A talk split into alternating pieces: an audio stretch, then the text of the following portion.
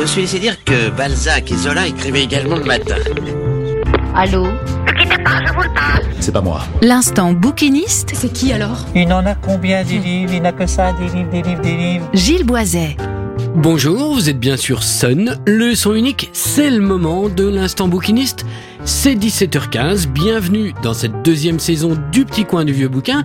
C'est septembre et la rentrée littéraire bat toujours son plein. Pas question de bouder son plaisir, il y a sûrement là-dedans quelques bons vieux bouquins à découvrir. Et justement, justement, on a glissé un roman maritime dans ma nouvelle rentrée littéraire. C'est Royal.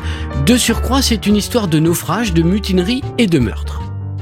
En 1740, le vaisseau de ligne de Sa Majesté, le HMS Wager, 250 officiers et hommes d'équipage à son bord, est envoyé au sein d'une escouade sous le commandement du Commodore Hanson en mission secrète pour piller les cargaisons d'un galion de l'Empire espagnol. Après avoir franchi le Cap Horn, le Wager fait naufrage une poignée de malheureux survit sur une île désolée au large de la Patagonie. Déjà, le titre résonne comme un de ces vieux films de la Warner ou de la Paramount où la tempête ne s'interrompait que pour mieux apercevoir au loin le pavillon noir et menaçant du Jolly Roger. Les naufragés du Wager est un livre écrit par David Gran et paru en août 2023 aux éditions du Seuil sous la marque des éditions du sous-sol.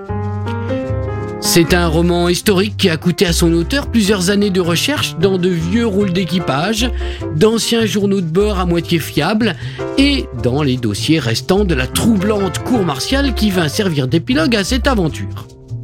L'auteur de ce livre, David Gran, s'est aussi longuement immergé dans les récits laissés par ceux-là même qui ont vécu ce drame. En 1740, une imposante escadre de cinq bâtiments de guerre, commandée par le capitaine George Hanson, avait été mobilisée pour aller porter le feu et le fer contre l'ennemi espagnol. L'escadre anglaise devait traverser l'Atlantique, doubler le Cap Horn, couler, incendier et s'emparer de tous les navires ennemis rencontrés jusqu'aux Philippines. Un des bâtiments de l'escadre, le Wager, était commandé par le lieutenant de vaisseau David Cheap, qui avait l'ambition d'y prouver sa valeur et de faire plier son destin malheureux de jeunes nobles désargentés. Le roman de David Gran possède toute la vie d'un récit poussé au vent de l'imagination, porté par le souffle de l'aventure. Mais pourtant, pourtant, il navigue avec toute la précision d'un livre d'histoire, avec toute la rigueur nécessaire à une bonne tenue dans le genre où il vient s'inscrire. Les naufragés du Wager est un ouvrage captivant, un solide ouvrage de près de 400 pages. Le Wager fut porté disparu lors d'un ouragan non loin du Cap Horn et semblait avoir sombré. Or, or, voilà que 283 jours plus tard, des survivants ont réapparu miraculeusement dans une petite crique de la côte méridionale du Brésil. Que s'est-il passé durant ces 283 jours? Six mois plus tard, trois autres survivants réapparaissent à leur tour sur un esquif et accusent les premiers d'être des mutins.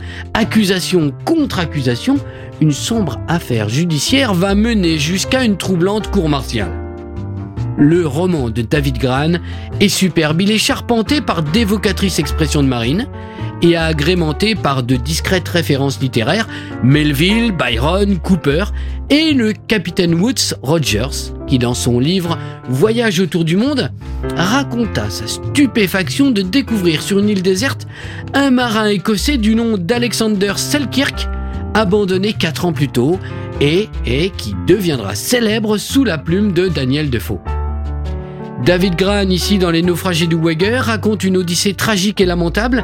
Ces personnages sont peints avec toutes leurs faiblesses, mais aussi leur courage désespéré. Le récit tourne autour du jeune enseigne de vaisseau John Byron et de quelques membres de l'équipage du Wager. Le Wager s'est éventré sur les récifs dans le golfe des Pennes, a enfoncé sa coque entre deux roches sur la côte de Patagonie, le capitaine David Chirp a perdu le premier bâtiment dont il avait obtenu le commandement et David Gran a tiré de cette histoire un splendide récit maritime. Voilà, c'était le petit coin du vieux bouquin. Vous êtes toujours sur Sun, la bande son idéale de votre week-end. Le son unique sur le 93 de la bande FM à le 87.7 à Cholet et sur la radio numérique à Saint-Nazaire, Pornic, Angers et La Roche-sur-Yon.